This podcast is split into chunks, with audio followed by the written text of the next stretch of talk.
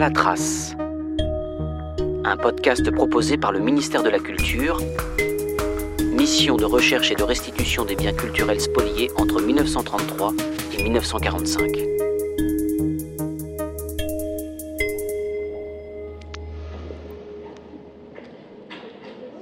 Beaubourg. Les tableaux n'étaient pas un don, mais un vol des nazis. Philippe Sprang, rue 89, décembre 2011. Le 16 novembre 2011, par arrêté administratif, trois tableaux de la collection du peintre Fedor Levenstein, 1901-1947, ont été radiés de l'inventaire des collections permanentes du musée Beaubourg. Prévue par le Code du patrimoine, cette procédure, rarement mise en œuvre, se justifie par le fait que ces tableaux ne provenaient pas d'un don, comme l'indiquait leur fiche signalétique, mais du pillage par les nazis pendant l'occupation de l'atelier de Fedor Levenstein.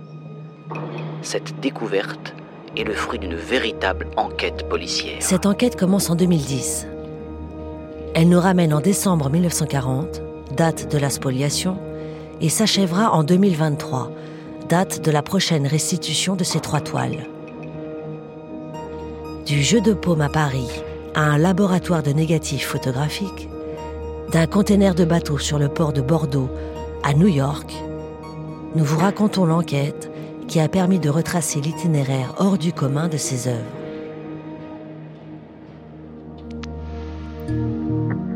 Sixième épisode. Les peupliers, arbres et compositions. Trois tableaux de Fedor Levenstein, spoliés à l'artiste à Bordeaux en décembre 1940.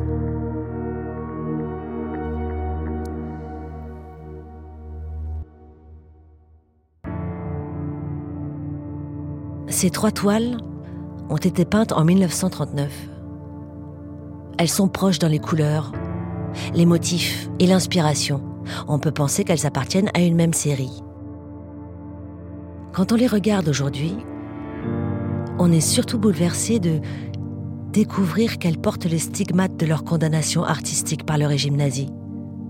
On y devine, par-dessus des paysages abstraits qui font penser au cubisme, des croix rouges qui ont été sauvagement dessinées à même la toile, comme pour en barrer l'existence.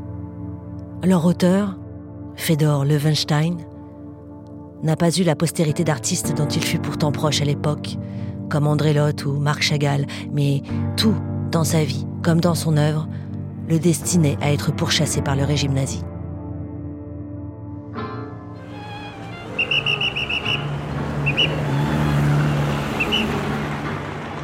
Né à Munich en 1901 dans une famille juive d'origine tchèque, Levenstein rejoint la France en 1923. Il s'installe à Paris, attiré par le rayonnement artistique de la capitale. Implanté à Montparnasse, qui en est le centre névralgique, Levenstein semble assez indépendant et affirme peu à peu un style très personnel, à la frontière du cubisme et des abstractions. Ce style, nous le retrouvons dans les trois œuvres peintes en 1939. Le peintre menacé par les persécutions nazies est alors réfugié dans le sud de la France, encore en zone libre. Il prépare malgré tout une exposition à laquelle on l'invite à participer dans une galerie new-yorkaise.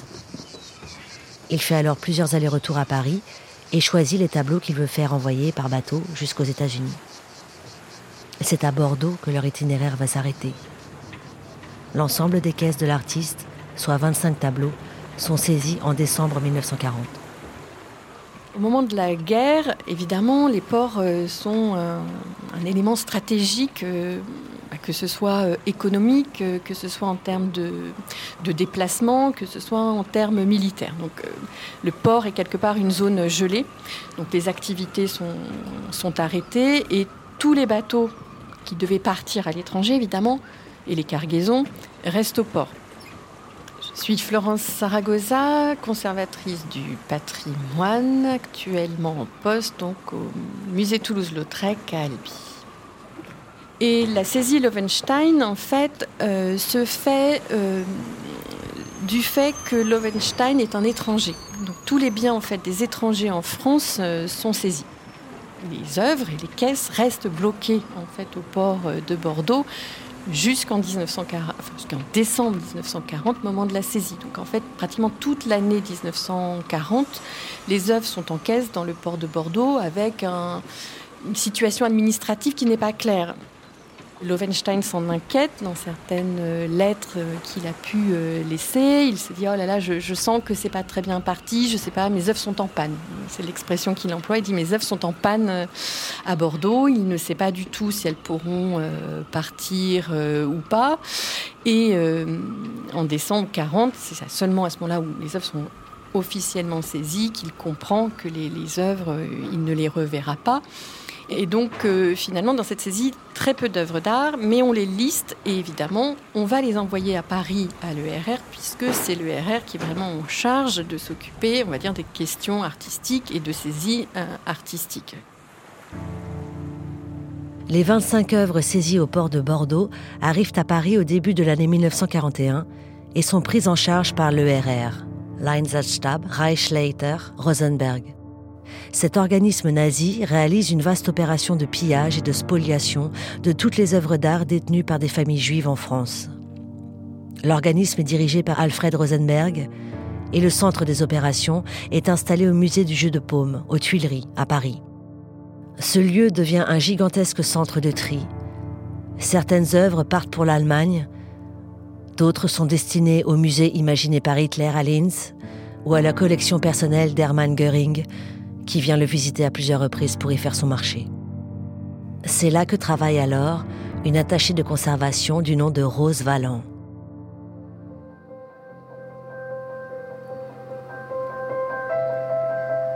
Ce fut un destin tout à fait inattendu euh, que celui qui m'a associé à cette lutte. Rose Valland, au RTF, 1963. J'étais euh, chargée déjà de la conservation du musée du jeu de paume lorsque euh, l'occupation a commencé. Rose Valland devient le témoin révolté du pillage organisé par les nazis et entre, sans l'avoir imaginé, dans l'espionnage. Je n'ai pas quitté le musée, bien entendu. Euh, quels que soient les ennuis, les déplaisirs que cela pouvait me causer, et j'ai vu immédiatement aussi le profit que je pourrais en tirer pour mon pays. Savoir ce qui se passait à l'intérieur de ce service, où arrivaient les œuvres d'art qui étaient confisquées euh, pendant l'occupation aux, collections juives principalement. Elle s'aperçoit rapidement que les œuvres d'art modernes jugées dégénérées par les nazis sont stockées dans des conditions singulières. Elles sont mises à part dans une salle que Rose Valland baptise la salle des martyrs. Ces peintures ont été un des problèmes les plus difficiles à résoudre, parce que leur sort n'était pas réglé. Et, euh, mon Dieu, je ne savais pas si elles partiraient avec les autres trains qui se dirigeaient sur l'Allemagne, si elles serait choisi par le Reichsmarschall Göring. Il y avait là des Picasso, des Modigliani, euh, des tableaux euh, modernes, des impressionnistes. Et elle semblait négligée, mise de côté dans une salle au fond du musée. Les Allemands durent prendre une décision. Rose Valland établit dans des conditions extrêmement périlleuses les listes détaillées des œuvres qu'elle voit défiler et note leur destination quand elle le peut copie d'un inventaire allemand, œuvre d'art moderne réunie au jeu de paume à la date du 10 mars 1942. Ces œuvres furent choisies comme étant les meilleures parmi les peintures modernes prises par le service Rosenberg. Ces deux listes pourront donner une idée de la totalité des prises allemandes dans les collections d'art indépendants au cours de l'année 1942. Ces listes ont une importance presque définitive, car à partir de la fin de l'année 1942, les Allemands avaient en main la plupart des collections d'art moderne indépendants, avec lesquels ils s'efforcèrent souvent de faire des échanges ou de trafiquer. Parmi ces tableaux figurent un certain nombre de ceux que nous avons pu leur reprendre. Les autres, les meilleurs, ont été emmenés en Allemagne. Les moins bons ont été brûlés. Dans cette liste de mars 1942, on trouve le nom de Levenstein, que Rose Valland semble prendre pour un collectionneur. Elle note en tout cas les titres et dimensions de plusieurs de ses tableaux. Collection F. Lovenstein. 1. Lovenstein 1935, 2 cavaliers, détrempe sur bois, encre 16 par 22. 2. Lovenstein, 2 cavaliers, détrempe sur bois, encre 16 par 22. 3, 6 aquarelles, reflets et composition. En plus de cette liste traduite par Rose Valland, nous disposons de quelques photographies, prises à l'époque par les Allemands, de la salle dite des martyrs. On peut facilement y identifier, accrochés de façon sauvage, des Picasso, des Braque, des Matisse. Certaines œuvres ont été retrouvées après-guerre et ont pu être restituées. D'autres ont disparu et parfois été détruites. Aucun tableau de Levenstein n'avait jamais été repéré sur ces photographies, jusqu'en 2010, où le chercheur Alain Prévé s'intéresse aux négatifs de ces clichés de la salle des martyrs, conservés aux archives des musées nationaux.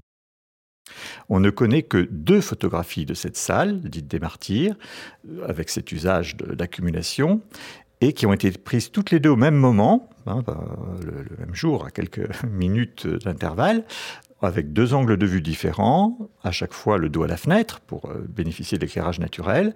Mais même si on n'a que deux photos, on a la chance d'en avoir le négatif.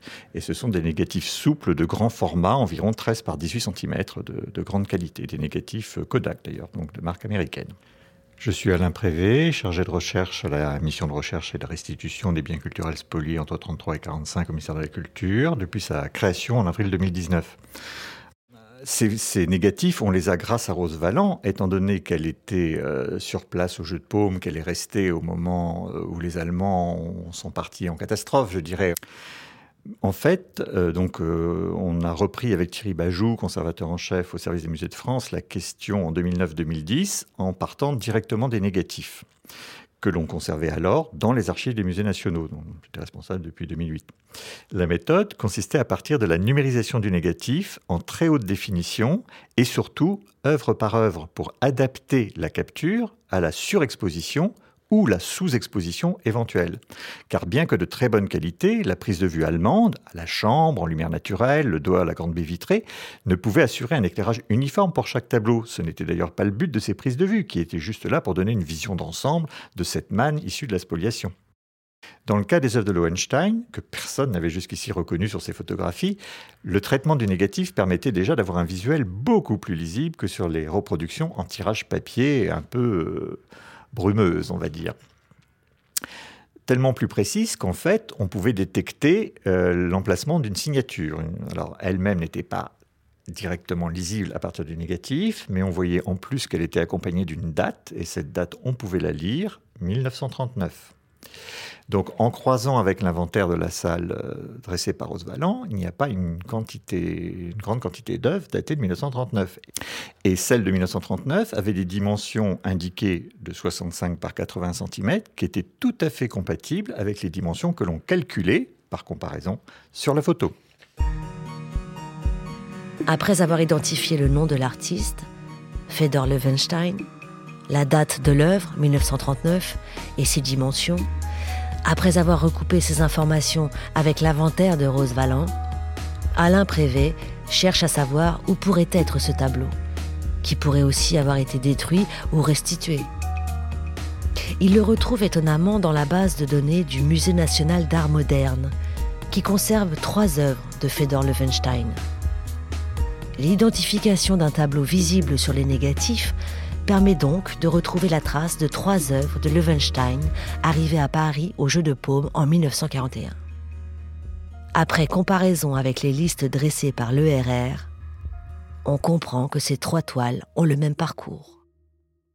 Je suis Camille Morando, responsable de la documentation des collections modernes au Musée national d'art moderne au Centre Pompidou et je suis euh, donc euh, en charge notamment des œuvres spoliées, des œuvres dites MNR. on a été alerté tout de suite par Alain Prévet quand il a fait sa découverte que ces œuvres étaient des tableaux spoliés, donc n'avait rien à faire sur un inventaire général, surtout que la situation de l'inscription à l'inventaire n'était absolument pas réglementaire.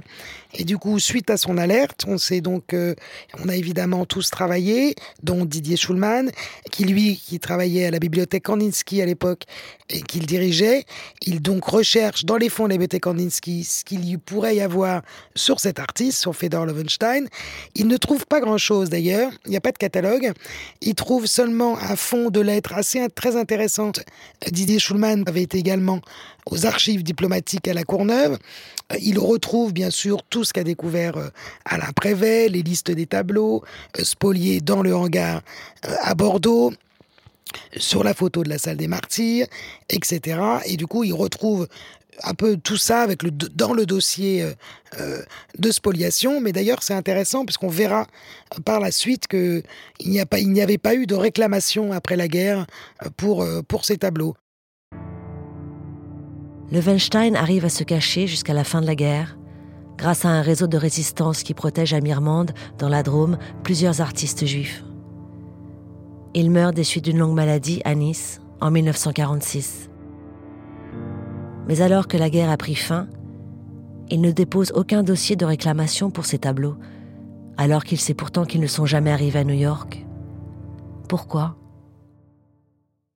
Il ne dépose jamais de dossier euh, de recours pour retrouver ces œuvres parce qu'en fait, il n'imagine pas du tout qu'elles ont été saisies, renvoyées à Paris et confiées euh, à la gestion euh, de l'ERR. Lui, il imagine sans doute qu'elles ont été perdues, voire détruites pendant des dommages de guerre. Il se dit que sans doute, enfin, le port de Bordeaux devenant stratégique à la fin de la Seconde Guerre mondiale, ben, que les caisses ont dû être jetées, brûlées. Enfin, donc il n'imagine pas du tout en fait que ces œuvres non seulement aient pu survivre, mais en plus qu'elles aient pu euh, faire l'objet d'une condamnation euh, artistique et se retrouver euh, finalement à Paris, à l'Orangerie, alors que lui-même passe encore plusieurs fois au début de la guerre à Paris. Donc finalement, ces œuvres ne sont pas si loin de lui, mais il l'ignore totalement et il ne l'a jamais su.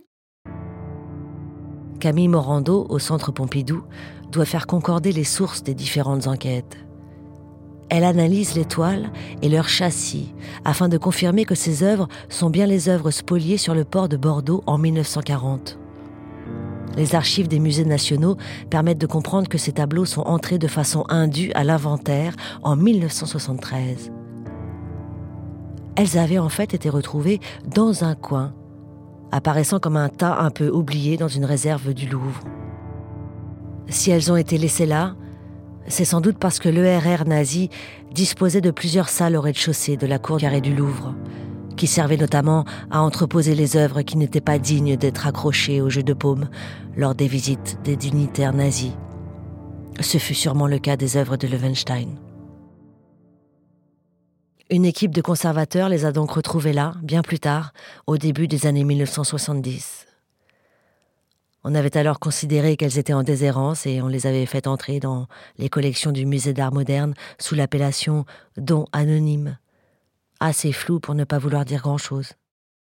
Moi, pour ma part, j'analyse les tableaux, comme je le disais, sur les, inscriptions, face, revers.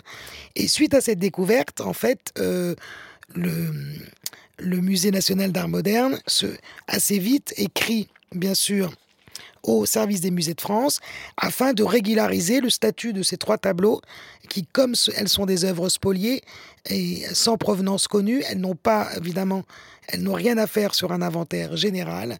Et euh, très vite, euh, le Musée national d'art moderne demande une radiation de ces trois peintures sur l'inventaire général et à la réinscription sur l'inventaire des œuvres issues de la récupération artistique, qu'on appelle les MNR, sous trois nouveaux numéros, du coup, inscrits très tardivement, R26P, R27P et R28P. Camille Morando sort pour nous les fameux registres, immenses cahiers rouges où les titres et dimensions des œuvres sont inscrites à la main et rayées à la règle. ça, c'est numérisé parce que c'est des archives précieuses et plus elles sont manipulées, plus elles sont abîmées. Donc tout a été numérisé d'abord pour les sauvegarder si un jour ça brûle. c'est impressionnant. C'est un, très grand cahier euh, rouge. Il y a numéro d'inventaire, auteur, titre de l'œuvre, matière, dimension. Et sur la page en face, provenance et donc les, informations euh, relatives aux, restitutions. Exactement. Devant la page euh, d'inventaire des œuvres dites MNR pour les peintures, Donc les MNR qui sont donc confiés à la garde du Musée national d'art moderne. Et les trois tableaux de Lovenstein, on voit mon écriture, qui ont été inscrites donc en novembre 2011. Voyez, tout écrit anciennement, anciennement avec l'ancien numéro d'inventaire, dont anonyme, inscriment indu, avec la date de l'arrêté comme à chaque fois.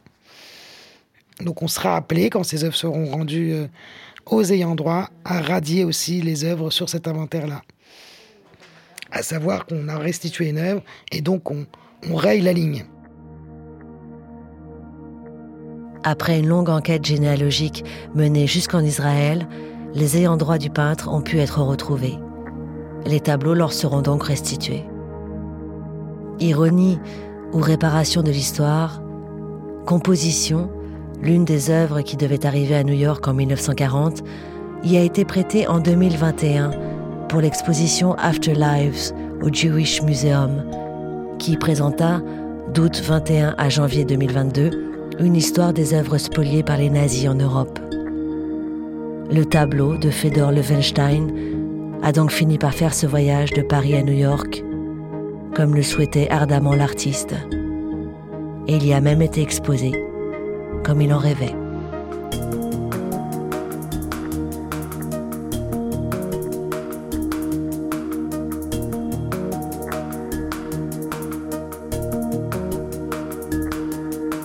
À la trace, une série de Léa produite par le ministère de la Culture, réalisée par Arnaud Forest et par Gong, et racontée par Florence Loirecaille. Coordination Elsa Vernier-Lopin ministère de la Culture. Lecture Caroline Mounier et François Perrache.